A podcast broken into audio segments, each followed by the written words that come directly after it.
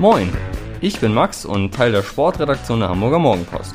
Gemeinsam mit meinen Unikollegen Flo und Tim sind wir der Dreierpack, der Bundesliga-Podcast der Mopo. Der 27. Spieltag der Bundesliga ist vorbei und die Würfel scheinen gefallen. Der FC Bayern wird zum neunten Mal in Folge deutscher Meister und Eintracht Frankfurt löst zum ersten Mal in der Vereinsgeschichte ein Champions League-Ticket. Es bleibt aber dennoch spannend im Abstiegskampf und im Rennen um die Euroleague und Conference League Plätze und das Quiz liefert wieder ein nervenaufreibendes Finale. Viel Spaß! Hallo und herzlich willkommen zurück zum Dreierpack, eurem Fußball-Podcast der Hamburger Morgenpost, Ausgabe, Folge, Episode 45. Und heute erzählen wir euch mitunter, warum Markus Gisto noch einiges Erling Haaland voraus hat, aber was es damit auf sich hat, werden wir später erst klären. Zuerst möchte ich meine beiden ähm, Co-Moderatoren, ich erhebe mich jetzt einfach mal zum Präsidenten dieses Podcasts, meine Co-Moderatoren begrüßen. Max. Ja, guten Tag, meine Majestät. Eure Majestät, Dankeschön. Und Tim. Mr. President, äh, es ist meine Ehre, auch hier heute mit dabei zu sein. Ja, ich begrüße euch. Vielen Dank, dass ihr meiner Einladung gefolgt seid. Ähm, ich würde auch gerne jetzt, weil es mir doch ein wenig unangenehm ist, das Zepter abgeben. Ähm, ich, ich, fühle mich nicht so ganz wohl in dieser hohen, in diesem hohen Rang. Also bis eben warst du der sozusagen äh, der Ralf Rangnick dieses Podcasts, weil du ja auch immer zu mit taktischen Analysen glänzt, aber das wollen wir dir auch gar nicht abstreiten, kannst du auch gleich weiter tun. Wir haben nämlich äh, einiges zu analysieren, um jetzt hier mal das sogenannte Zepter hier zu übernehmen. Bayern gegen Leipzig und die Frage, ist die Meisterschaft entschieden? Wir haben vergangene Woche beim Sieg von Bayern gesagt, haben Teile dieses Podcasts, wie wir ja immer so schön sagen, haben äh, gesagt, ja, dann sei die Meisterschaft entschieden. Ein anderer Teil hat gesagt, die Meisterschaft sei dann noch nicht entschieden. Und jetzt? Hab, hab ich das so gesagt?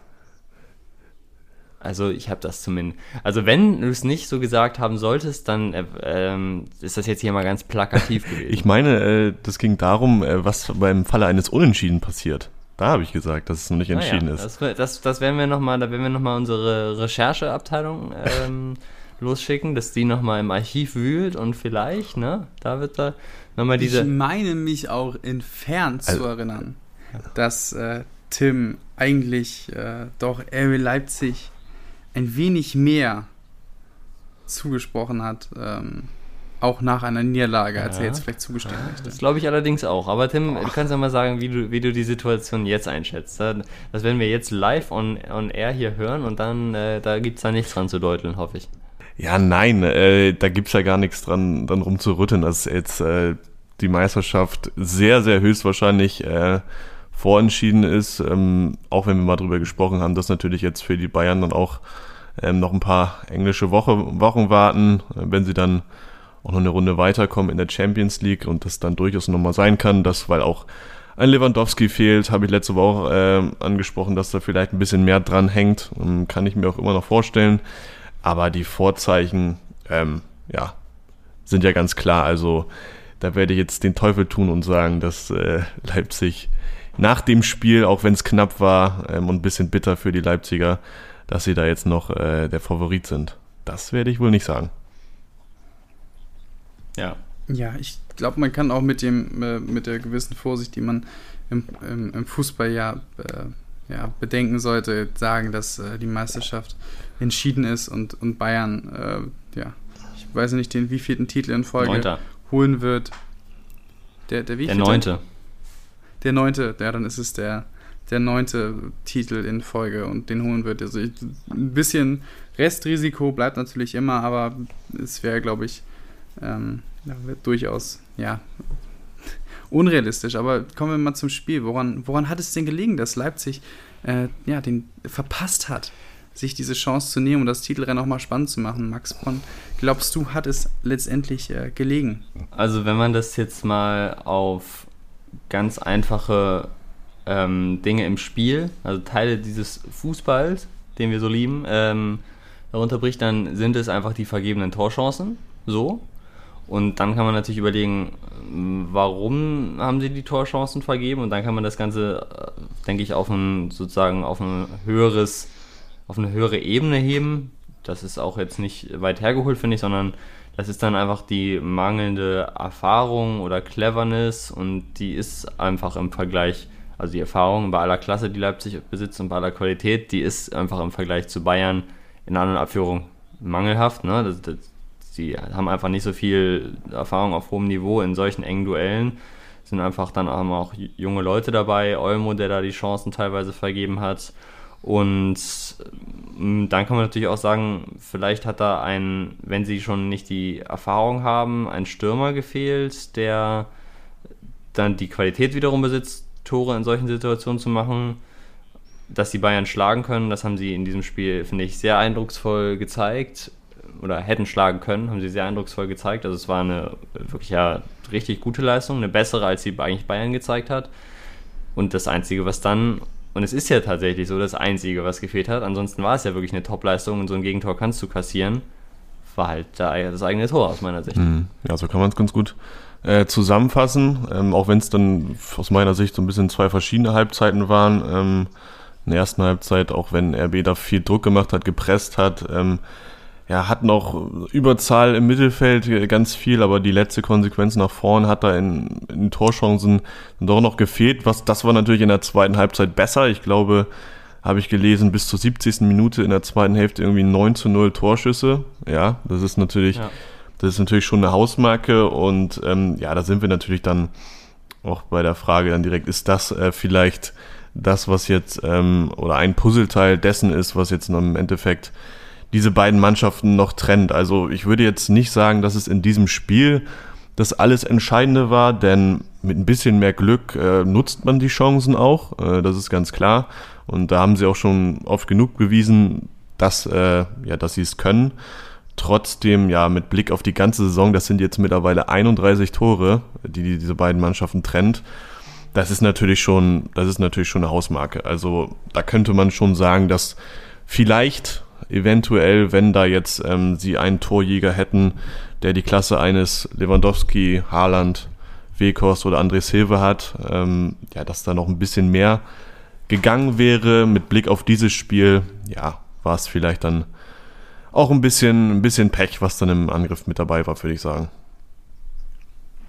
Wir haben ja auch schon, äh, ich weiß gar nicht, es war beim Spiel gegen Mainz, haben wir auch schon bei Leipzig drüber gesprochen, dass ein wenig deren ja, die, die Schwäche im Team ist, dass sie keinen Tor, mhm. Torjäger haben, keinen Stürmer, der völlig in Form ist. Ne? Also Sörlo wurde letztens einfach auf dem Flügel eingesetzt. Also sie haben nicht mhm. diese, diese Nummer 9, die man bei anderen Mannschaften sieht, aber es ist halt auch irgendwo ihre Stärke, dass sie dadurch halt äh, sehr, sehr dominant im Mittelfeld sein können und äh, auch durchaus flexibel und sehr, sehr viele unterschiedliche Torschützen. Also einerseits ist es äh, etwas, was sie, wer sie sehr, sehr stark macht, aber andererseits ist es auch vielleicht etwas, ähm, was ihnen so ein wenig fehlt, um dann halt auch mit, mit einer Mannschaft wie Bayern auf einem Level zu sein. Und ich glaube, das ist, was letztendlich äh, entscheidend war, ist, dass Bayern ähm, das bisschen mehr Qualität auf dem Platz hatte. Mhm. Und äh, ich stimme auch Tim zu, die zweite Halbzeit war äh, eine klare Leistungssteigerung von, von, von Leipzig. Ähm, auch mitunter verursacht durch die Umstellung, die Nagelsmann vorgenommen hat. Äh, auch mit die Einwechslung von,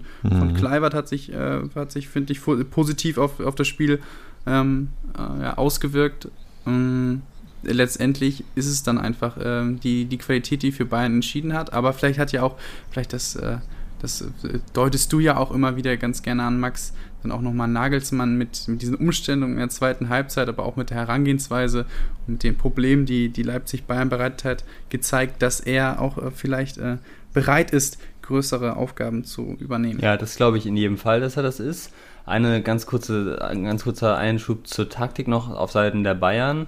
Äh, da ist mir aufgefallen, dass in der zweiten Halbzeit, nicht von Anfang an in der zweiten Halbzeit, sondern auch so ja, ab 65., 70. Minute, ist Alaba teilweise, aber auch nur in, nach Ballgewinn und auch im eigenen Ballbesitz ins Mittelfeld gerückt, ähm, war plötzlich auf der 6 und ist auch ganz häufig dann, also bei den Szenen, die sie jedenfalls in der Offensive hatten, dann am Strafraum mit aufgetaucht. Das hat mich ein bisschen gewundert. Ab da wurde Bayern dann aber etwas stabiler. Ich weiß nicht, ob ihr dafür eine Erklärung habt wenn oder, oder ob euch das auch aufgefallen ist? Nee. Ja, führ noch gerne ein bisschen weiter aus. Ja, das, das, war, das war das eine, okay, so. Und dann nochmal zu Leipzig. Ähm, mir ist gerade eingefallen, dass ich gestern Abend darüber nachgedacht habe, ähm, dass City ja auch, das ist jetzt keine bahnbrechende Erkenntnis, aber City äh, gestern gegen Dortmund ja wieder und die spielen ja auch ohne, oder häufig jedenfalls ohne richtigen mhm. Stürmer. Und dann wurde auch im Studio darüber gerätselt, na gut, warum machen die das und so und ich habe mir dann halt einfach gedacht, und das weiß nicht, ob das jetzt auch Peps endgültige Begründung dafür ist, aber ich glaube, so eine Herangehensweise, und die ist ja dann bei Leipzig ein bisschen ähnlich, ist halt einfach wichtig ist, dass alle Positionen besetzt sind. Ne, ob du dann, wenn, wenn du sowieso nicht über Flanken spielst oder eben doch über Flanken spielst, aber die Flanken genau auf eine Position schlägst, beispielsweise da, wo, da, wo dann gestern Gündogan stand, äh, wo du weißt, dass der Spieler da steht und der dann ablegen kann, dann funktioniert es auch, wenn du jetzt keinen bulligen Stürmer hast. Und dann, und das ist ja bei Leipzig ähnlich, ähm, ohne echten Stürmer, dann ist es halt entscheidend, dass die Leute, die dann im Strafraum sind, egal ob sie nun 1,90 sind und als klassischer Stürmer betitelt werden oder ob sie 1,75 sind und eher eigentlich als 10 durchgehen, dass sie die Qualität besitzen, um die Tore zu machen. So, und das ist dann, natürlich spielen Leipzig und City nicht auf demselben Niveau, das will ich auch nicht vergleichen, aber so vom Prinzip sehe ich da Parallelen. City besitzt dann die Qualität, um, jedenfalls in dieser Saison, um dann auch mit anderen Spielern, sei es Foden, sei es Gündogan, wer da auch immer in, im Strafraum dann auftaucht, die Tore zu machen und Leipzig eben nicht. Und das, das ist mir gestern aufgefallen. Also Leipzig wirklich mit einer überzeugenden Spielidee, ne? das kann so funktionieren, ohne echten Stürmer, haben sie gezeigt, zeigt City eindrucksvoll.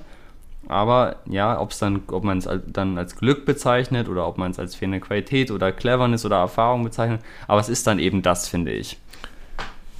Ja, das ist äh, ein interessanter Punkt, weil wenn du, wenn du dann, wie du es gesagt hast, wenn du in, in Position, ähm, ne, sehr oft die, die Fünfer-Grundlinie oder ähnliches äh, mit dem Ball kommst, wenn du von da aus die Pässe spielen kannst, dann ist es ja, ja durchaus letztendlich nicht mehr so relevant, ähm, wer dann da in der Mitte steht, von, von welcher Statur, ähm, um den Ball dann zu verwandeln. Ne? Also es ist, und es macht dich auch äh, flexibler. Ja. Also wenn nicht mehr direkt Positionen, sondern eher Rollen in einem in einem System ausgeführt genau, werden. Das sehen wir genau bei, das, bei City ja. und bei Leipzig, ja. ähm, dass da äh, sehr viel, ne, dass, dass diese, jetzt mal, falsche Neun in Anführungszeichen oder die Flügelposition, dass da dass der sehr viel rotiert ja. wird bei beiden Mannschaften und dass du aber auch in beiden Mannschaften ähm, den einen oder anderen Schlüsselspieler hast, wie Kevin De Bruyne, der mitunter ähm, entscheidend ist für, für diese Mannschaft. Und du könntest vielleicht sagen, dass es bei Leipzig ein Savica ist oder so, der diese Mannschaft halt oder dieses System ähm, am Laufen mhm. hält und da eine, eine, Rolle ausfüllt, die nicht unbedingt äh,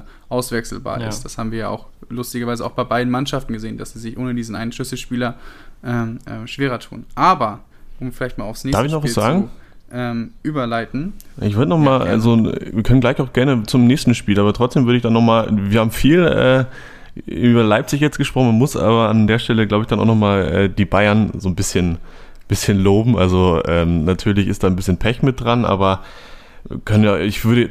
Bei Leipzig. Ja klar, genau, bei, bei Leipzig. Ähm, trotzdem wurde in diesem Spiel dann wieder vielleicht deutlich, was dann eben noch der äh, die kleinen, aber feinen Unterschiede sind zwischen diesen beiden Mannschaften und weswegen dann eben der Titelkampf äh, vermutlich entschieden ist. Denn ja, wenn auch, äh, auch bei den Bayern nicht immer alles so super funktioniert, ja, auch wenn Leipzig mal teils oder in Teilen des Spiels ähm, ja, optisch die bessere Mannschaft ist, ähm, gewinnt der, Bayern, äh, der FC Bayern dann im Endeffekt wieder. Und das haben wir schon nicht das erste Mal die Saison erlebt, dass sie ähm, genau dann da sind äh, und gewinnen, wenn sie es brauchen. Ja, und das sind dann eben diese Unterschiede, weil sie vielleicht erstens ähm, in dem einen entscheidenden Moment äh, die Unaufmerksamkeit vielleicht des, des Gegners, der Defensive von Leipzig so ein bisschen nutzen. Ja, das war ja dann und da, damit wären wir auch wieder bei City, ne? die diese Qualität be besitzen, genau diese eine Situation auszunutzen. Genau, da hat, äh, sage ich mal, in der ersten ja. Hälfte das Pressing kurz nicht gewirkt, dann äh, erkennt Müller den freien, Lau äh, den freien Raum da, ähm, startet da rein und dann stimmt die Zuordnung in der Mitte im Rückraum nicht so und dann ist er drin.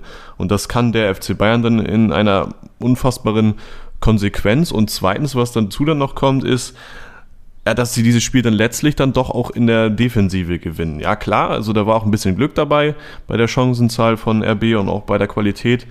Trotzdem, ähm, ja, gewinnen sie das Spiel dann im Endeffekt äh, in der Defensive, ja. Abermals ähm, liefern sie genau das Ergebnis, was es dann im Endeffekt braucht, wie ich schon erwähnt habe.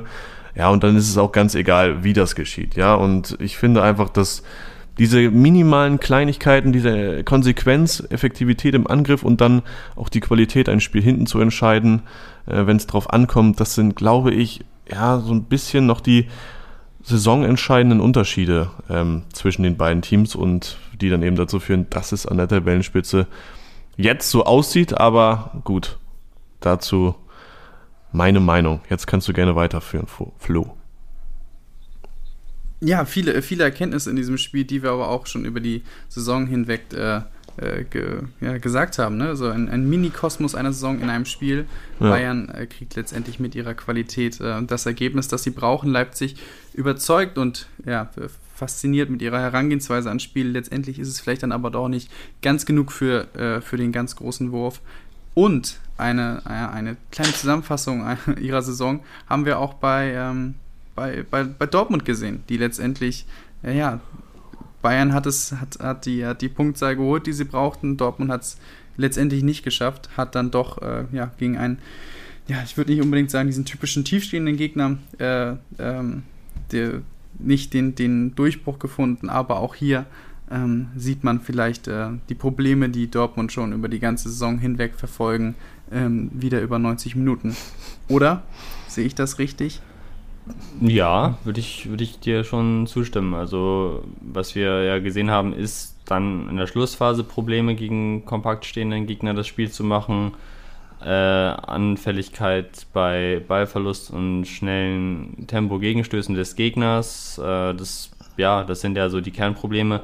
Standardschwäche haben sie ein bisschen abgestellt, muss man auch mal erwähnen, unter Edin Terzic. Mhm. Ne? Das war jetzt, ist jetzt in dem Spiel, korrigiert mich, wenn ich da was vergesse, aber das ist in dem Spiel jetzt nicht so auch. waren andere Flanken von Kostic, ähm, die dann gefährlich waren. Ja, das, das ja. durchaus, ja, ja, klar. Ja, und, und dann hast du natürlich, dann ist tatsächlich, und das da, das, äh, da hast du, das ist eine ganz gute Beobachtung, finde ich. Also, was da natürlich auch noch reinspielt, sind einfach individuelle Fehler bei Dortmund, die in dieser Saison viele Gegentore gebracht haben und Punkte gekostet haben. Und es war jetzt oftmals waren es die Torhüter. Und in diesem Spiel hat sich dann da Nico Schulz eingereiht. Ne? Also das ist, ja, das ist dann, um es jetzt wieder auf diese große Ebene, hohe Ebene zu heben, das ist vielleicht dann auch, oder das hat dann sicherlich auch was mit Qualität zu tun. Ja, äh, die defensiven Anfälligkeiten, die individuellen Patzer, das gehört schon dazu. Ähm, Trotzdem ähm, hat Mats Hummels nach dem Spiel auch wieder ganz gut analysiert. Sie hatten ja auch in diesem Spiel wieder eigentlich ganz gute Ansätze nach vorne hin. Ja, also die Chancenverwertung war auch ja. da ein Thema. Ähm, aber nicht nur das, sondern auch ähm, ja teilweise das Unvermögen aus vielversprechenden Situationen dann eben nicht die Torchance zu kreieren, die eigentlich möglich ist. Ja, also da fehlt dann die letzte Konzentration im, im, im Pass so ähm, oder weiß ich nicht, die letzte Konsequenz dann auch nochmal ähm, den Mitspieler in Szene zu setzen. Es ist dann ein bisschen bitter und ähm, ja, aber im Endeffekt darfst du dann das Spiel einfach wieder nicht verlieren. So, da haben wir auch letzte Woche dann so ein bisschen drüber gesprochen, dass äh, wir eigentlich genau sowas so ein bisschen erwartet haben, dass klar, am Ende, wenn es 1-1 steht oder unentschieden steht, wie auch immer, dass dann äh, Dortmund nochmal anlaufen wird und nochmal nach vorne spielen wird, weil sie es müssen. Natürlich brauchten sie den Sieg im Optimalfall. Aber dass es dann eben dann ein schmaler Grad ist, weil du das Spiel eben auch auf gar keinen Fall verlieren darfst. Und dann darfst du dich natürlich nicht so auskontern, wie es dann in der 87., 88. Minute ähm, geschehen ist. Und das ist dann wiederum, ja, dann ist es Pech, natürlich auch ähm, bei der Chancenverwertung oder Unvermögen, aber ja, dann äh, fehlt dann so ein bisschen die letzte Reife, ja, oder die letzte Einstellung, dass du das Spiel dann einfach äh, nicht verdienen, äh, verlieren darfst. Und ja, das führt dazu, dass sie jetzt am Boden liegen und ja, sieben Punkte hinter Frankfurt sieht nicht so gut aus. Was ich wirklich immer wieder bewundernswert finde, ist, dass äh, Philipp Kostic das immer wieder in Situationen kommt, ja. in denen er diese gefährlichen Flanken spielen kann. Also ich weiß gar nicht, wie viele ähm, Flanken von denen, die, die Frankfurt müssen wir mal rausholen, von den Flanken, die Frankfurt gespielt haben, von, von erstens von ihm kommen und von der linken Seite kommen. Also das ist wirklich ein offenes Geheimnis, dass, dass es deren ja, Haupt, Hauptweg ist, um, um zu, zu Torchancen zu kommen, würde ich jetzt mal behaupten. Und dass es trotzdem Mannschaften immer nicht in den Griff bekommen, dass Philipp Kostic in diese in diese gefährlichen Situationen bekommt. Also es spricht durchaus für diese Qualität und dass diese Mannschaft sich immer wieder diese Chancen arbeitet. Aber es ist wirklich äh, auch verwunderlich, dass, wie du schon ansprichst, dass, ja, dass Dortmund ein, ein, ein Spiel hat, das sie ja, unbedingt gewinnen müssen und wir können ja auch gleich nochmal drüber sprechen, ob es jetzt vielleicht das, das auch war mit, mit Dortmund Champions League Ambitionen und was das bedeutet, aber dass in so einem, so einem wichtigen Spiel wirklich der Gegner beide Tore macht über so wie sie sie immer eigentlich machen. Flanke mhm. von links Kostic und in der Mitte stehen dann einerseits gut Pech gehabt, aber dann steht in der letzten Minute fast des Spiels der, der, der, Torjäger der Mannschaft äh, äh, ja, völlig frei und, und nickt das, das äh, den Ball in, ein. Aber es ist, ja, es ist einerseits spricht es für die Qualität von Frankfurt, aber einerseits ist es auch, es ist, es spricht halt auch irgendwo dafür, wenn wir jetzt mal das Spiel von gestern Abend gegen Manchester City, wir nehmen ja am Mittwoch auf, Gestern Abend hat Dortmund, äh, glaube ich, überraschend, überraschend gut gegen Manchester City gespielt und auch mit einem tollen Matchplan. Und dann sagt Edin Terzic, ja, wir haben uns überlegt, da und da kann, kann der Gegner den Ball haben und da müssen sie attackieren. Und wir hätten ja sogar, ne, wer weiß, wenn der Schiedsrichter anders gepfiffen hätte, die Szene mit June Bellingham, mittlerweile wird sie jeder gesehen haben, ähm, wie das Spiel ausgeht. Aber es ist so, dass du diese Schwankung drin hast, dass du einerseits mitunter die beste Mannschaft äh, der Welt, ähm, die hat gut, gut, gut bespielst und auch zu deinen Chancen kommst und dann andererseits gegen Frankfurt dann über, ja, über den dann so durch eine Flanke in der letzten Minute das was 2 zu 1 fängt. Das ist einfach sehr, sehr ja, bedeutend für die Dortmunder Saison. Ja, also ich äh, werfe hier gerade mal zwei Zahlen rein. Ähm, Philipp Kostic hat zum einen 154 Flanken geschlagen in dieser Saison. Das ist Platz 1 und das ist äh, mit deutlichem Vorsprung äh, die Bestmarke in der Liga. Als nächstes kommt auf Platz 2 Borna Sosa mit 106. Ja, also er schlägt extrem viele, das ist jetzt nicht überraschend, aber äh, es sind schon extrem viele. Und Vorlagen hat er insgesamt in dieser Saison bisher 14 gegeben. Also kann man jetzt sagen, jede zehnte, elfte sind jetzt nicht alles Flanken gewesen, die, äh, vor, die Vorlagen, aber also das ist schon, ne, um das auch nochmal hier mit Zahlen zu untermalen, schon ein sehr effektives Mittel, was wir natürlich auch schon beobachtet oder was, äh, ja, wie du sagst, ein offenes Geheimnis ist. Ne? Das ist jetzt, es ist bekannt, aber es ist auch äh, sehr, sehr wirksam. Nicht zu verteidigen, ne? Kaum. Kaum. Ja, ist ja. es halt nicht zu verteidigen. Ist es vielleicht nicht zu verteidigen oder ist es dann halt auch irgendwo, ne, vielleicht auch, ich weiß nicht, ob es dann irgendwo fahrlässig ist von Dortmund der Aufstellung oder so, weiß ich nicht, aber es ist halt irgendwie irgendwo bezeichnend, dass dann genau über diesen Weg, wo Frankfurt immer das Tor schießt, dann letztendlich dann das vielleicht entscheidende Tor. Aber war es das Tor, jetzt mal zu euch, war es das Tor um die Champions League? War es der Sieg für die Champions League für Frankfurt? War es das ja, für Dortmund? Schon. Also natürlich äh, hat uns der Fußball schon oft genug gelehrt, dass bis zum letzten Spieltag alles möglich ist. Ähm, Gerade jetzt am Wochenende ist natürlich auch nochmal ein, ein spannendes Spiel, äh, werden wir gleich auch noch drüber sprechen. Frankfurt gegen Wolfsburg, ähm, wo dann Wolfsburg alles klar machen kann und ähm, ja, vielleicht dann Wolfsburg äh, Dortmund helfen kann.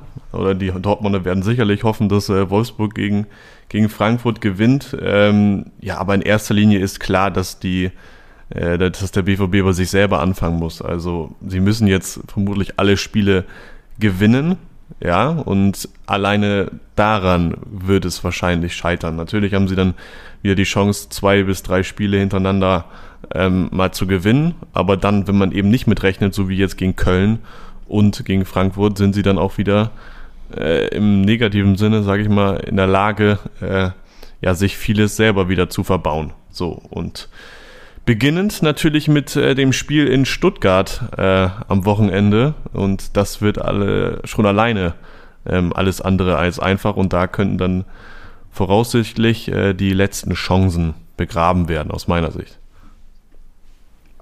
Ja, also ich denke, dass, ähm, dass es das war für Dortmund mit den Chancen auf die Champions League, weil Frankfurt hat zwar jetzt, und darüber werden wir ja gleich sprechen, wie du, wie du ja sagst, aber hat zwar jetzt das Spiel gegen Wolfsburg, aber mhm. danach mit Gladbach, Augsburg, Leverkusen, Mainz, Schalke und Freiburg finde ich ein Programm, in dem sie mindestens so viele Punkte holen werden wie Dortmund oder vielleicht etwas weniger, aber sie haben ja eben diesen sieben Punkte Vorsprung, ja. deswegen ähm, ja, denke ich, dass, dass sie sich nicht mehr werden einholen lassen von Dortmund. Aber Flo, du hast eben, ich glaube, du warst es gesagt, äh, nicht zu verhindern, diese Tore. Was oder was tust, Tim? Diese Flankentore auf, auf Silver? Äh, ich habe gesagt, kaum zu verhindern, die Kostic-Flanken. Kaum zu verhindern, ja. Und da sind wir doch perfekt jetzt äh, beim Spiel gegen Wolfsburg. Wenn das jemand verhindern kann, dann ja wohl Wolfsburg. Mit Leipzig die beste Defensive der Liga. So. Zuletzt unzählige Male. Äh, wie viele? Ich glaube insgesamt sieben von acht Spielen oder so zu null. Ähm, und jetzt gegen diese, gegen diese Offensive von Frankfurt. Platz 3 gegen Platz 4. Gibt es da einen Favoriten aus eurer Sicht? Nein, also ich glaube nicht. Ich glaube, es ist ein Spiel, das relativ ausgeglichen sein, äh, sein wird. Ich glaube, dass beide Mannschaften sehr, sehr viel arbeiten und auch sehr, sehr viel über die Laufarbeit und durch intensive Zweikampfführung ähm, ihre, sich selbst definieren. Und ich glaube, dass wenn man dieses Spiel sehen wird, nicht unbedingt denken würde, dass, äh, äh dass da Platz 3 gegen Platz 4 spielt. Ähm, aber ich kann mir gut vorstellen, dass, wie du gesagt hast, dass Frankfurt ähm, nicht so leicht äh, in, zu diesen Torchancen kommt ähm, gegen Wolfsburg wie vielleicht gegen Dortmund. Aber ich kann mir auch durchaus gut vorstellen, dass ähm, Wolfsburg mit ihrer intensiven Arbeit gegen den Ball ähm, mit Frankfurt äh, oder gegen Frankfurt gegen eine Mannschaft kommt, die äh, da auf einem selbigen Level unterwegs ist. Ja, glaube ich auch. Also ich glaube auch an ein offen, offenes Spiel. Also ähm, vom Gefühl her spricht äh, das Momentum jetzt natürlich erstmal für Frankfurt, gerade weil sie diesen Big Point ähm, gelandet haben und jetzt ja die letzten Zweifel äh, beseitigen können, ähm, um dann wirklich dann in die Champions League einzuziehen. Auf der anderen Seite kann natürlich auch Wolfsburg die endgültige Entscheidung, auch wenn es schon so gut wie klar ist, äh, äh, bewirken. Ähm, und vor allem hat Wolfsburg natürlich auch in den letzten Spielen gezeigt, dass sie auch schwächere Spiele ähm, dann gewinnen können, wie gegen Köln oder gegen Bremen. Ähm, knappe Spiele, ähm, aber das zeichnet dann eben auch eine Spitzenmannschaft aus. Also wenn, dann würde ich sagen, Momentum, gerade weil sie zu Hause spielen, bei Frankfurt, aber ja, das Spiel äh, ist auf jeden Fall offen. Aber jetzt wieder zurück zu Max. Ja, also ich würde fast sagen, dass Frankfurt Favorit ist, weil sie, finde ich, in einer sehr, sehr guten Verfassung sind und weil ich mir schon vorstellen kann, dass, äh, dass gerade die Frankfurter Offensive in der Lage dazu ist, die Wolfsburger Defensive durcheinander zu bringen und auch, und auch zu, ähm, zu bezwingen. Und Wolfsburg, hast du ja gerade gesagt, die holen auch ihre Punkte mhm. konstant mhm. und das ist ja wirklich eine, eine große Qualität, konstant gegen Mannschaften aus der unteren Tabellenhälfte, aber gegen die oben stehenden Mannschaften, na, es ist jetzt, also nicht, also ich, ich gucke es gleich nochmal parallel sozusagen, wenn ihr weiter ausführt, nach, aber aus meinem Empfinden, äh, da haben sie jetzt nicht unbedingt ihre Punkte gesammelt und deswegen und das ist ja bei Frankfurt anders, ne? Also da, die haben ja durchaus da schon gut gegengehalten. Deswegen glaube ich, äh, also kann ich mir sehr gut vorstellen, dass, dass Frankfurt das Spiel zu Hause dann für sich entscheidet. Tja, dann sind wir doch äh, fast einer Meinung. Auch wenn es äh, jetzt noch ein offenes Spiel ist. Also so viel verlieren, zu verlieren haben dann jetzt beide Teams ähm, eigentlich, eigentlich nicht mehr. Natürlich ähm, Frankfurt noch am ehesten, aber wie gesagt, ähm, Dortmund muss erstmal seine eigenen Spiele gewinnen. Ähm, und dann können wir natürlich auch noch kurz auf das äh, Spiel gegen Stuttgart blicken. Es sei denn. Ich würde sogar noch äh, mal kurz sagen, dass, dass Wolfsburg bei einem Sieg auch für sich die Champions League klar machen könnte, weil dann haben wir da, sprechen wir da auch von sieben Punkten. Ähm, Wolfsburg? Ja, die haben doch schon mehr als sieben Punkte Vorsprung.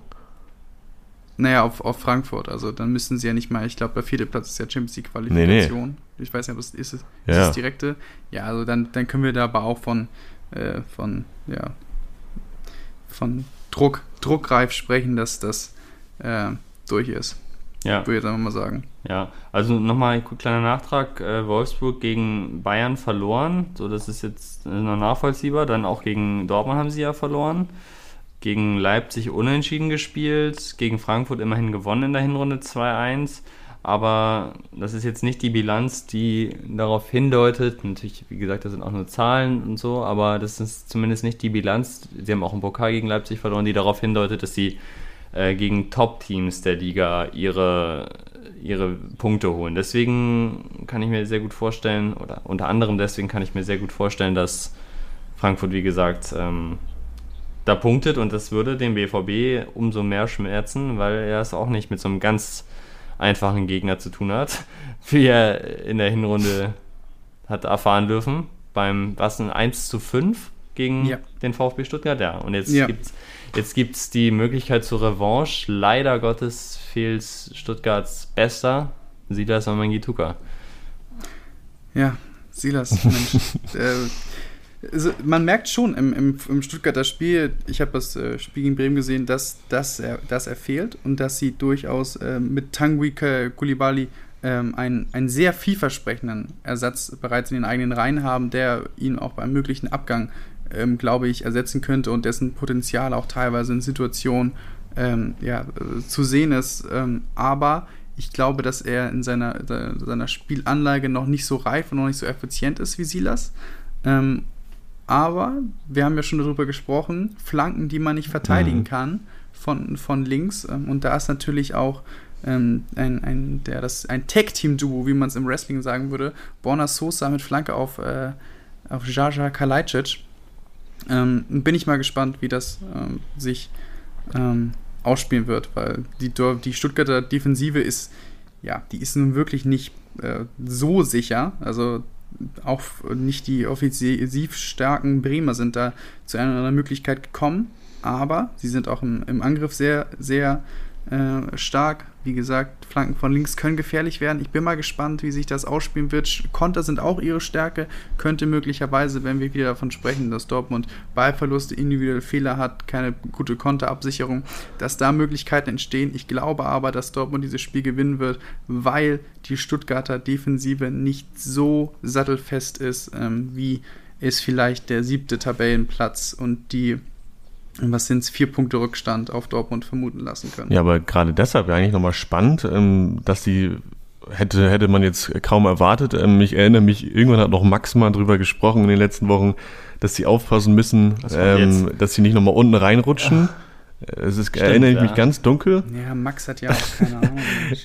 ja, ähm, aber jetzt ähm, klopfen sie dann so ein bisschen insgeheim nochmal an. Also das ist übrigens auch ein spannendes, spannender Vierkampf. Noch nochmal Union, Stuttgart, Gladbach, Freiburg. Können wir auch nochmal äh, drauf blicken, wenn sich das ein bisschen klarer entwickelt. Aber der Kampf um die Conference. Es ist der nächste Vierkampf, ne? Also der wird uns nicht los. Unglaublich. Aber äh, ja, auf jeden Fall. Also diese Waffe ist äh, sehr spannend da über die linke Seite. Ähm, das wollte ich auch schon mal länger mal fragen. Also Flo, du bist ja unser, unser Stuttgart-Experte hier. Die, äh, die Aufstellung ja. ist ja schon immer ziemlich interessant. Ne? Also gerade ähm, über Außen dann, ähm, zumindest wenn man äh, auf die Aufstellungen guckt, dann ist ja immer über links so ein bisschen weiter zurückgezogen äh, Sosa und dann auf rechts war Mangituka oder Kulibali weiter vorgezogen und dann ähm, auch ähm, zwei Sechser, die nicht auf der gleichen Höhe sind. Einer ein bisschen bisschen defensiver auf der offensiveren Außenposition ähm, und umgekehrt.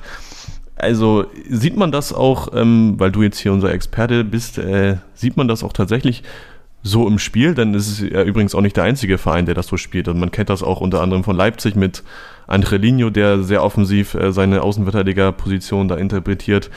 Kannst du uns da noch ein bisschen äh, was zu erzählen? Kann ich gerne machen. Also man, man sieht es durchaus im Spiel ähm, was da mit den, mit den zurückgezogenen ja. oder vorgezogenen beiden Außenverteidigern so ein bisschen angespielt ist. Man kann sagen, die beiden Außenverteidiger, Borna Sosa ähm, und ja, wenn man es Außenverteidiger nennen will, das, was Silas Gimbaman Gituka gespielt hat, haben durchaus ihre Stärken in der Offensive. Ich habe mal gelesen, dass, dass Silas als, als eine Art Scharnier- oder Schienenspieler ähm, äh, betitelt wurde aus, aus Stuttgarter äh, Kreisen. Aber sie haben also durchaus ihre, ihre Stärke in der Offensive und arbeiten äh, möglicher, möglichst auch immer stark mehr in die gegnerische offensive Tiefe.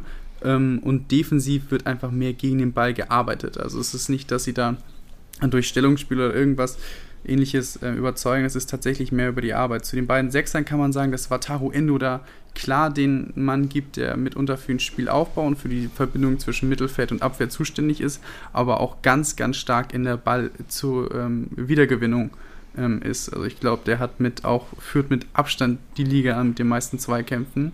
Ähm, ich hätte auch gedacht, dass er eigentlich ein bisschen jünger ist. Ist schon 28, sonst wäre es noch einer der, der, dieser jungen Wilden, der unterwegs ist.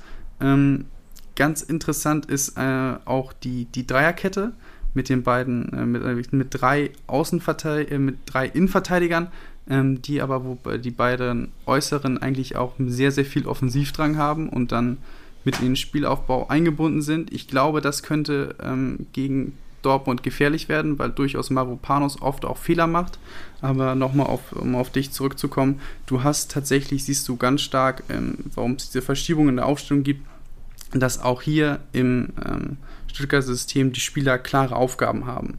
Ähm, wir haben es ja eben schon mal gesprochen, dass es da durchaus, äh, wie bei ähnlich bei City oder bei Leipzig, hast du Spieler, die eine Aufgabe haben ähm, und dann eher eine, eine, Rolle ausführen und nicht unbedingt die Position. Mhm. So würde ich es auch bei Stuttgart sagen, dass Endo durchaus die Rolle hat, ähm, das, das Gegenpressing zu führen oder die Ballgewinne zurückzuführen oder das, das, den, den, den Spielaufbau zu gestalten.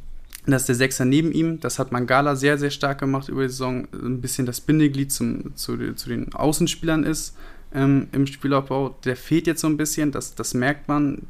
Hm, ich weiß gar nicht, ob er so gut ersetzt werden konnte, aber auch vor allem die, ähm, die Außenverteidiger oder die, die rechten Spieler haben da auch eher eine starke Rolle, dass sie sehr, sehr offensiv ähm, aufrücken und eher nicht wirklich für das ähm, Defensivspiel ja, gemacht sind. Und deswegen glaube ich auch, was ich schon gesagt habe, dass die Defensive ist nicht wirklich ihre Stärke, da definieren sie sich wirklich durch Arbeit gegen den Ball.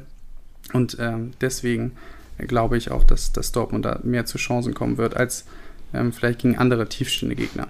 Spannend. Ja, äh, ich, ich äh, bestätige deine These gern, dass Wataru Endo der Endo, nicht Endo, äh, der Spieler mit den meisten äh, geführten, nee, mit den meisten gewonnenen Zweikämpfen ist. Das sind 396 an der Zahl. Platz 1 vor Daniel Caligiuri mit 369. Also da hast Stark, du äh, völlig recht. Zweikampfmaschine. Äh, kurze, äh, kurze Anekdote oder kurzer Einwurf noch zu äh, Silas Wamangituka, den du ja als äh, Scharnierspieler oder Schienenspieler bezeichnet hast. Da würde ich ihn doch direkt Schienlas Wamangituka nennen. Und ich sehe bei Dortmund, um das jetzt abzurunden und dann vielleicht auch schon fürs Quiz bereit zu sein, da sehe ich die Chance für Stuttgart, äh, dass Dortmund müde ist schlicht und ergreifend. Das, äh, das dürfen wir nicht vergessen. Dortmund hat erstens jetzt unter der Woche, also gestern gespielt. Klar, das Dienstagsspiel äh, gewährt einen Tag mehr Erholung, aber es ist nicht nur einerseits ein sehr, sehr intensives Spiel gewesen, wo sie sehr viel hinterhergelaufen sind, sondern das ist auch für den Kopf ein sehr anstrengendes Spiel gewesen. Ne? Musst immer aufmerksam sein gegen City, also musst du in jedem Spiel, aber da umso mehr und es ist mit einem enormen Druck verbunden gewesen. Deswegen kann ich mir vorstellen, auch angesichts der Tatsache, dass ähm, in der nächsten Woche dann schon das Rückspiel ansteht und sie da auch nochmal was reißen können und wollen, ne, äh, glaube ich, dass Stuttgart gute Chancen hat, diese, ähm, diese möglicherweise Müdigkeit oder fehlende Spannung in dem Spiel dann auszunutzen. So. Ja, sollen wir zum Quiz kommen? Sollen wollen wir, wir gar nicht mehr über Maki sprechen? Über Maki? Wir können es ja sagen. Maki, das ist ja erzähl die, noch mal die Sushi-Rolle gießt du, oder wie? ja, da, da haben wir doch vorhin angekündigt, ganz groß. Die Frisur, die Frisur-Thematik. Ja, richtig. Stimmt ja. Stimmt. Ja, ähm, Topspiel, das nächste Topspiel äh, am Wochenende Köln gegen Mainz. Ähm, bleibt ein bisschen offen da im Keller, gerade durch das Unentschieden zwischen Mainz äh, und, und Bielefeld. Und äh, man könnte sagen, jetzt ist äh, Gistol abermals äh, unter Druck. Ich kann mir richtig gut vorstellen, dass es äh, wieder so ein komisches Unentschieden wird, ähm, mit dem erstens übrigens äh, mittlerweile Mainz äh, besser leben könnte aufgrund der Tabelle, weil Köln mittlerweile zwei Punkte hinten dran ist. Äh, bei dem vor allem aber zweitens äh, auch die Kölner wieder nicht wissen werden, äh, was das denn jetzt überhaupt bedeuten soll und ob denn der Trainer es dann wieder geschafft hat, die Wende zu bringen oder nicht. Ähm, und ich würde einfach sagen, aus Kölner Sicht, ja, langsam ist es aber auch äh, zu spät für einen Trainerwechsel am 28. Ja. Spieltag. Also, wenn, dann hätte man den Strich schon ein bisschen früher ziehen müssen und dann immer dieses, ja, er hat ja unentschieden gespielt und es war ja ganz gut. Boah, das ist echt auch hier wieder ein schmaler Grad, auf dem sie sich bewegen, aber ich befürchte fast, äh, ja, dass es für einen Trainerwechsel wirklich zu spät ist. Wir hatten ja auch dem Leverkusen gesagt, ne? Also wenn das die Entscheidung auch irgendwo vom Trainerwechsel her in dem Sinne Sinn macht, dass du doch ja. diese Länderspielpause jetzt hattest. Mhm. Ne, dass, dass unser guter Freund Hannes Wolf jetzt noch die Zeit zur Vorbereitung hatte. Jetzt Wobei kommt ein neuer sagen, Trainer rein. Ende April ist schon die nächste Länderspielpause, ne? haben wir noch eine? Ja, Ende April, ja gut, Max, aber dann sind Echt? auch nur noch zwei, zwei Spieltage oder drei. Ja, vielleicht machen sie es dann, aber Mensch, Markus Gisto, also so oft wie in dessen Stuhl gesägt wurde, ne? Würde es, ja. Wir Jetzt, sind jetzt, gespannt. jetzt, jetzt, jetzt, jetzt klär doch wenigstens nochmal die Haarthematik So. auf. Ach so, ja, äh, uns äh, ist aufgefallen, oder wie man das, äh, Erling Haaland den Markus Gisdol rückwärts gemacht hat. Also von erst von einer Kurzhaarfrisur mit sehr viel Gel jetzt zu einer ähm, Langhaarfrisur mit unter der ein oder anderen Packung Strandmatte. äh, und äh, Tim und ich sind zu dem Entschluss gekommen, dass uns, äh, dass wir finden, dass Markus Gistol ähm, ja, beides besser steht. Ja, na klar. Also Erling Haaland mit den langen Haaren, das äh, ist schon eine Zumutung. Aber Markus, Magi, der kann beides tragen. Das ist klar. Okay, und jetzt löse ich auch noch das letzte Rätsel hier. Also es ist so, dass am 30. April und am 1. Mai äh, wird, werden die DFB-Pokal-Halbfinals ausgespielt und da ist dann keine Bundesliga. Deswegen, äh, das habe ich als Länderspielpause aufgefasst, ist natürlich keine Länderspielpause, aber das ist dann tatsächlich äh, die Pause, die noch bliebe und danach gibt es noch an der Zahl äh, vier, Vier? drei Spieltage. sagen. Drei, Es drei gibt nämlich zwischendurch auch noch Drei eine Spieltage englische Woche, ne? Äh, vor Genau, der ja. DFB-Pokalpause. Aber ähm, ja, für die drei Spiele, da könnte es dann ähm, eventuell auch schon zu spät sein mit Blick auf die Tabelle. Aber Das, Das, korrekt, äh, ja. warten wir mal ab. So, nun kommen wir aber mal zum Quiz.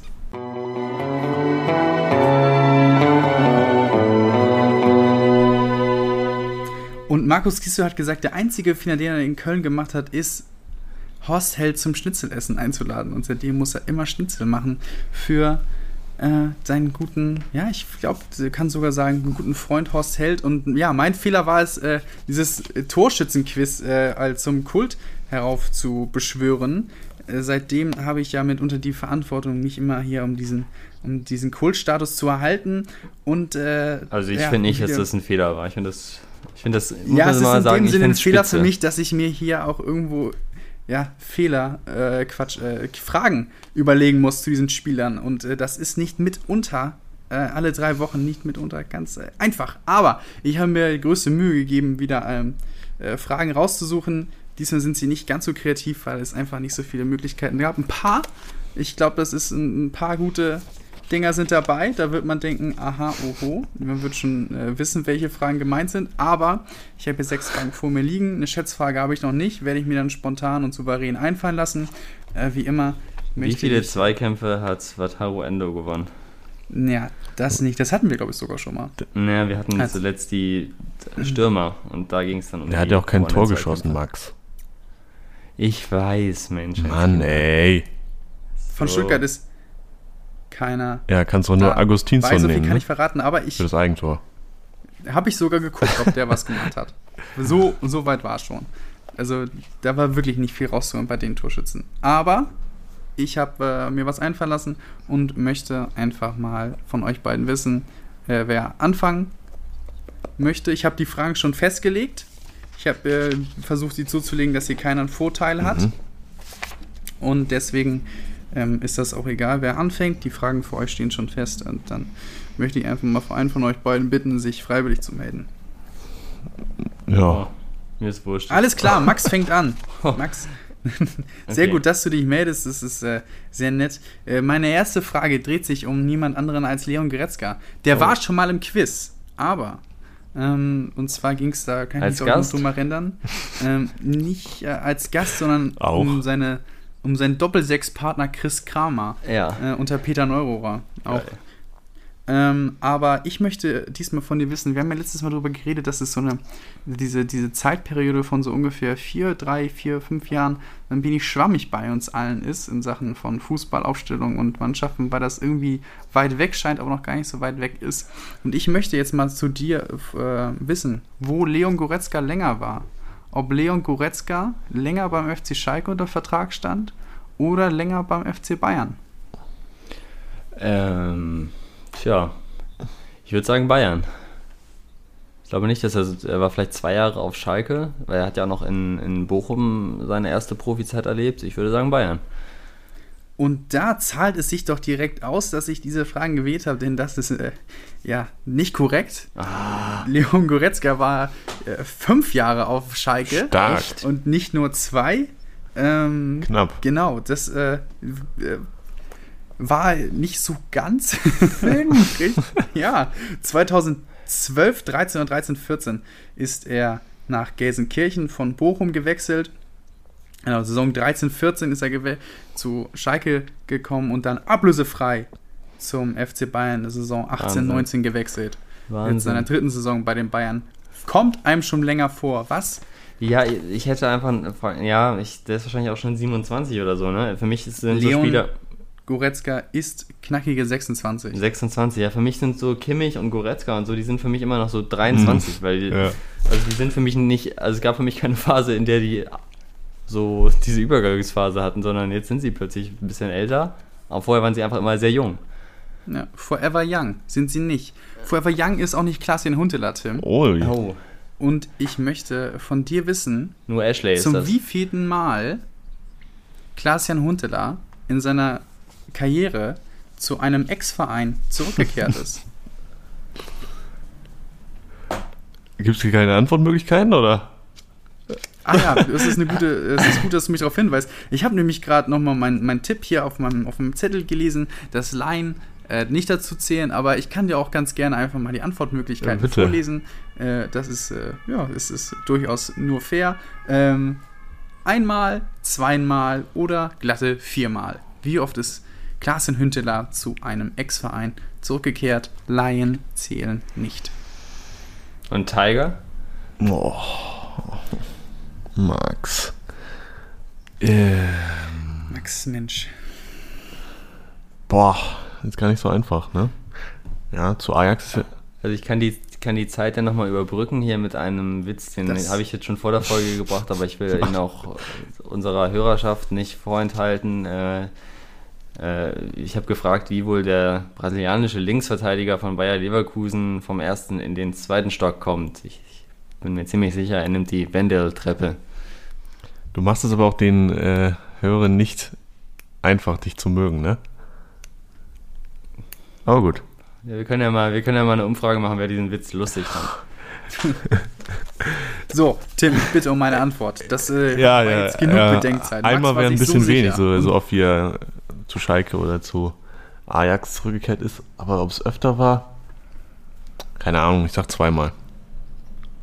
Ja, ist Ja, richtig. danke. Klaas Jan Hünteler ist einmal zurück Ja. zu Ajax gewechselt und jetzt So. zum zweiten Mal zurück zu Schalke. Beide Vereine, bei denen er schon vorher unter Vertrag stand. War so ein wenig wie die Leon Goretzka-Frage. Ein wenig eine Fangfrage. Ne? Ich sehe hier schon 0 zu 3 kommen. Ja, jetzt mal nicht so kleine Tja, Brötchen. Max, nächste Frage für dich. Handelt Ja. sich um niemand anderen als äh, Dodi Luke Bacchio. Mhm.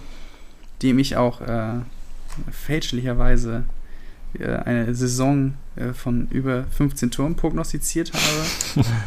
äh, hat nicht ganz so hingehauen, aber die so viel Zahl Tore hat Hertha 15, insgesamt. die Zahl 15 ist wichtig, denn Mhm. ich möchte von dir wissen, welcher Verein mit Dodi Buke Bacchio ein Wirtschaftsplus oder ein Transferplus von 15 Millionen Euro eingespielt hat, obwohl er nur 15 Minuten für den Verein gespielt hat. Ja, die Zahl 15. Wenn er jetzt auch die Rücknummer 15 hätte, wäre es der Wahnsinn, aber ich glaube, die hat er nicht. Mhm. Ähm, ich möchte von dir wissen, war es A. Everton, B.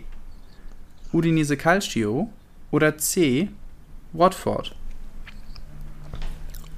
Oh, Dudi Luke Bacchio die 15? Das wäre der Wahnsinn. Er hat die 11. Es war, es war übrigens. Schade. ich glaube, also das, das Szenario war doch irgendwie, er war an Augsburg geliehen, ist dann zurück zu dem An Stammverein. Augsburg? Oder- Max, Hallo, jetzt keine Tipps. Düsseldorf. Was soll denn das hier? Düsseldorf, Entschuldigung, ja, das ist ja wurscht. Ja, ja, vielleicht. Ja, ja, Entschuldigung, ja, nein, natürlich an, an Düsseldorf verliehen, ist dann zurückgekehrt zu seinem Verein und äh, hat dann da nur seine 15 Minuten gespielt und ist dann zu Hertha gegangen. Ähm, also, ich bin mir nicht hundertprozentig sicher zwischen Everton und Watford, aber ich tendiere eindeutig zu Watford. Ist das denn dann auch deine finale Antwort. Ja, Und Max, es ist richtig. ja. Ja. Da freust du dich aber nicht so wirklich, ne? Nee, ich ärgere mich immer noch über diese erste Frage und, Ah. und, und, und auch jetzt, um mich jetzt wirklich mal unbeliebt zu machen und über, über die Einfachheit der zweiten Frage, also die für Tim. Aber gut. Werden wir sehen, Die, was die hast du noch gar nicht gehört. Nee, ich meine, ja, ich meine hier die Hinterler-Frage. Die, dass die zu. Also Max, Du hast dich gemeldet hast hier wieder. zwei Jahre bei Schalke Du hast dich gemeldet, äh, anzufangen mal wieder. Es hat doch damit nichts zu tun, die Fragen standen doch schon fest, hat Ja. gesagt. Mensch, aber ist, wie gesagt, ist, äh, ich ärgere mich ja auch am meisten über mich selbst. So. So, Watford ist richtig. Duilo Bacchio ist für 5 Millionen vom, äh, ich glaube, RSC Charleroi, da wo auch Victor Osimé von Wolfsburg hingewechselt ist, ähm, für 5 Millionen zu Watford gewechselt. Hat da, ich weiß nicht, ob an seinem, äh, vor seinem Live für Düsseldorf oder danach 15 Minuten für den Verein gespielt und wurde dann für 20 Millionen an Hertha verkauft. Es war übrigens ein richtig schlechtes Derby, ne?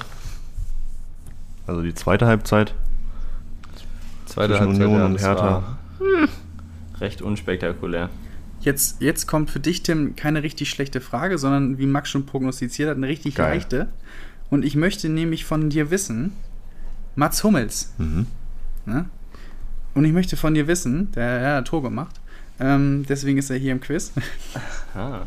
Das habe ich gar nicht mehr erwähnt, dass die ganzen Spieler hier irgendwie getroffen haben, aber ist ja auch egal. Wir wissen ja, es ist das Kult-Torschützenquiz. Aber ich möchte von dir wissen, bei welchem Verein Mats Hummels länger war. War es bei Dortmund oder bei Bayern oder ist er bei beiden gleich lang gewesen oder ist jetzt bei Dortmund genauso lange wie bei Bayern? Ist das zu leicht, Tim? Max? Vor allem jetzt äh, gleich lang, auf den Tag genau, oder? Aufs Jahr. Wir sind bei Jahren. Auf den Tag. Ja, aber ist ja genau, jetzt eine halbe Saison. Flo Ist- ist schon ausgerechnet. So, Max, ist das zu leicht? Darf ich mal nachfragen? Nein, das ist es ist jetzt, wäre jetzt wahrscheinlich eine klar, Dreiviertelsaison, diese, ne? Also, oder zählt diese schon komplett dazu? Ja, es, es würde als Jahr zählen. Aha, es würde als Jahr okay. zählen. Ja, äh, schwierig. Ähm, Das ist gut. Tendenziell hätte man dann direkt äh, natürlich gesagt, ja, bei Dortmund länger, weil er davor auch schon mal da war. Aber davor war er natürlich auch schon mal in, in München groß geworden. Oh. Ja, das kurze Intermezzo dann war ja gar nicht so lange, war das zwei, drei Jahre maximal. Hm, Jetzt schon wieder etwas länger. Bei Dortmund davor auch lange. Boah. Wenn jetzt ein Jahr den Unterschied macht, das wäre auch schon gemein, muss man sagen. Ähm, weiß ich nicht, ich sag äh, gleich lang. Und das ist leider nicht richtig. Mats Hummels ist insgesamt zehn Jahre bei Dortmund. Mhm. Ähm, mit seinen beiden, ne, bei seinen beiden, ich weiß nicht wie viel Wechseln aufenthalten. Ja, ja. Und bei Bayern ganze 15 Ja. Jahre. Ist nämlich schon, hat zwölf Jahre in der Jugend verbracht bei Bayern und damit länger in der Jugend als tatsächlich bei Dortmund insgesamt. Deswegen wäre Bayern die richtige Antwort gewesen. Tja. Überrascht mich nämlich immer wieder, wenn ich das sehe. Tja, Max, da hast du wohl nicht so viel zu meckern, was? Alles, wie, alles Nächste wieder Fra- offen, du. Nächste Frage und letzte Frage für dich. Ja. Kannst du hier nochmal in Führung gehen und vielleicht auch das Quiz äh, für dich entscheiden? Vielleicht äh, doch nicht so ungerecht hier, wie es der eine oder andere vermutet. Und ich möchte von dir wissen, Robert Sko von Hoffenheim. Ne? Der Mhm. Ist, er ist ja sehr vielseitig, kann, hat Linksverteidiger gespielt, jetzt einen rechten Flügel, ist in Dänemark mal Torschützenkönig geworden. Ich möchte aber von dir wissen, Robert Sko spielt, oh Gott, ich weiß gar nicht, ob er Vornamen Robert heißt. Doch, doch. Spielt für die, doch heißt er, hat auch schon für die dänische Nationalmannschaft gespielt. Ich möchte aber von dir wissen, wo Robert? Sko. Nein, aber wo ist er geboren worden? Aha. Wurde Robert Sko in Rom geboren, in Marbella oder in Ibiza?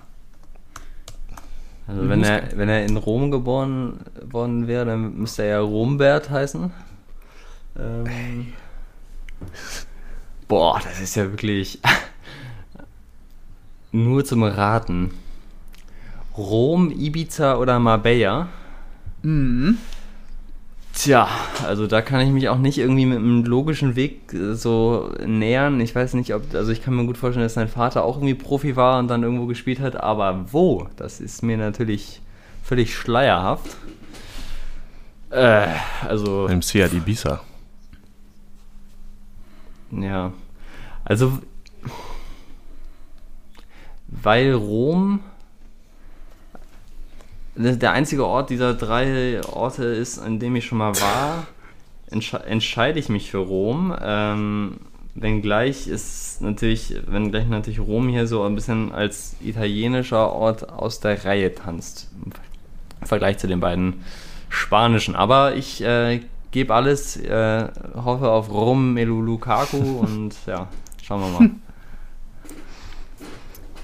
Also, in Rom ist Robert Sko nicht geboren.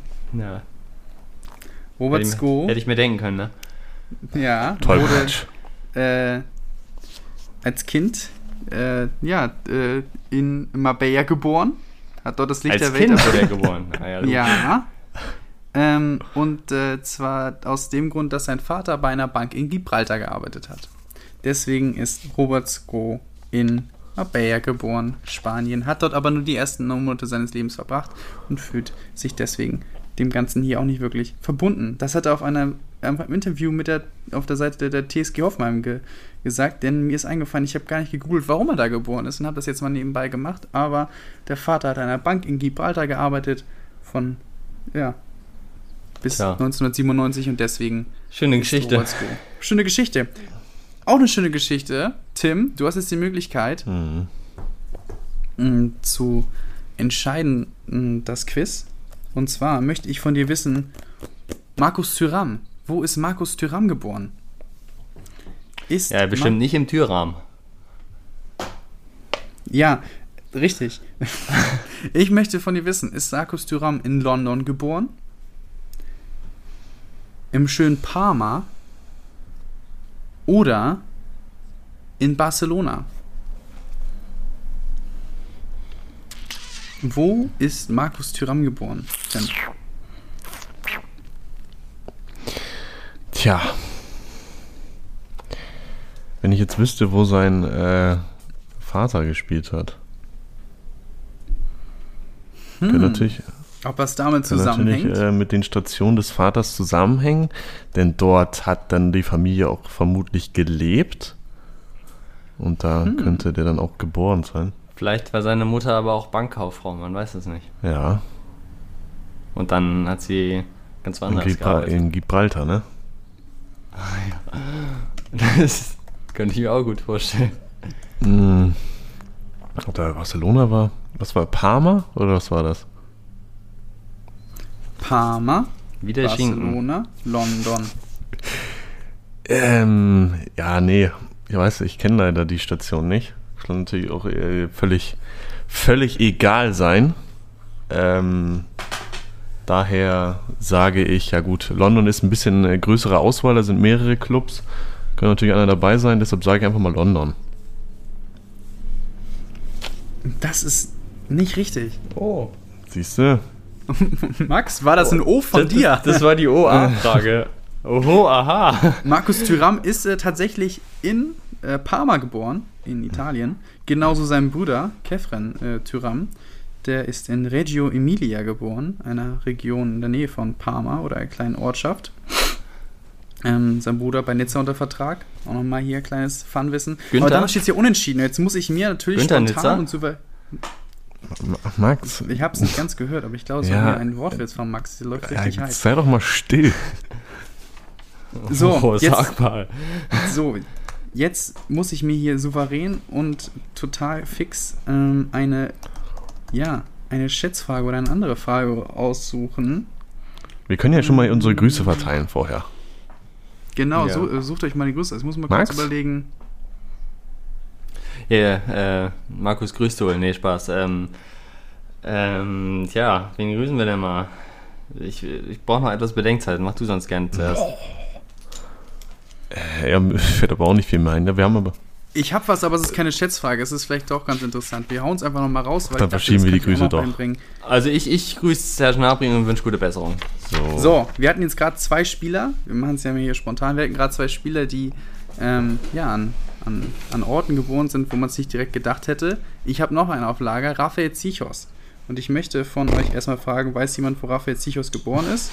Nee.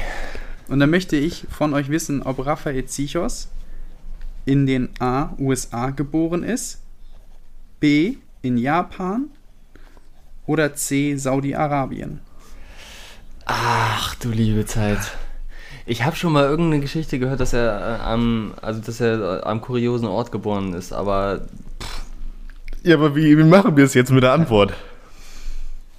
also Japan, Saudi-Arabien und USA? Ja, Pan. Äh, boah, das ist ja. ihr sagt's einfach auf drei. Habt ihr was auf drei? Nee. Jetzt sagen wir eh das Gleiche. Ja, oh dann Gott.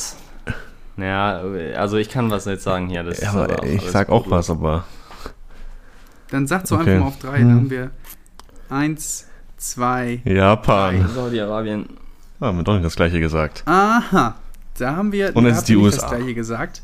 Ja, bitte, komm. Es ist nicht die USA. Das heißt, wir haben einen Sieger. Und ich gehe mal hier auf die Meldung aus der Aachener Zeitung. Wo hast du das denn Raphael her? Zichos hofft auf Länderspiel für. Punkt, Punkt, Punkt. Kurios. Ähm, er habe keine Erinnerung mehr an das Land. Er berichtet aber schon damals, dass er über Kontaktmänner für die Nationalmannschaft angefragt wurde und sich durchaus freuen würde, für sein Geburtsland zu spielen. Ich Oh, du kann, machst das aber spannend hier, oh Gott. ich kann verraten, dass äh, auch sein Vater dort gearbeitet Als hat. Bankkaufmann. Ähm, und er nach drei Jahren nach seiner Geburt äh, nach Bremen gezogen ist mit seiner Familie. Oh. Ähm, ja. Und ich kann verraten, dass, obwohl mir in diesem Quiz natürlich auch heute wieder viel vorgehalten wurde, oh. von wegen, ich würde spannendere und schwerere Fragen verteilen, kann ich dir äh, ja, Glückwünsche ausrichten, Max. Ja. Denn du hast das äh, Quiz für dich entschieden. Raphael Zichos ist tatsächlich in Saudi-Arabien geboren. Und Ah. äh, zwar in Jid Jeddah. Und zwar, ja, weil sein Vater dort gearbeitet hat. Ja, Raphael überragend. Zichos ist in Saudi-Arabien geboren. Also heute mal wieder richtiger Learning-Podcast. Das war auch nochmal das eine oder andere Learning dabei, oder? Absolut. So, jetzt Super. sind ja noch alle Wogen Dann- wieder geglättet. Der Max ist wieder zufrieden. Ja, das kann man so sagen. Also jetzt habe ich keinen Grund mehr, mich zu beklagen. Schön. So, äh, ich bin ja gar nicht zu äh, den Grüßen gekommen. Ähm, ja, Hannes Wolfe, muss ich grüßen. Ja? Leverkusen 2-1-Sieg. Überragend natürlich gegen Schalke. Nee, aber Schalke ist natürlich nicht dein Maßstab, aber mit einer interessanten Formation, Fünferkette. Ja, können wir auch nochmal drauf blicken in den nächsten Wochen. Äh, liebe Grüße, schöner Einstand für dich. Flo, hast du noch was? Ich habe mir bei den ganzen Fragen, hat Max schon jemanden gegrüßt? Bestimmt, ne? Serge Gnabry, es- ja, gute Besserung nochmal. Ja, das ist auch, das ist auch sehr fair. Ich grüße einfach mal Philipp Kostic. Der hat es nämlich hier, ist das Spiel des Spieltages geworden bei einer deutschen Fachzeitschrift für Fußball. Deswegen einfach mal liebe Grüße an Philipp Kostic. Ah, wunderbar. Starke Saison. In diesem Super. Sinne, ne, wünschen wir eine sch- schöne Woche, schönes Wochenende, viel Spaß, eine gute Zeit, wenig Schnee, steigende Temperaturen und auch, auch einfach mal eine leckere Portion Nudeln. Alles Gute. Alles Ciao. Liebe. Tschüss.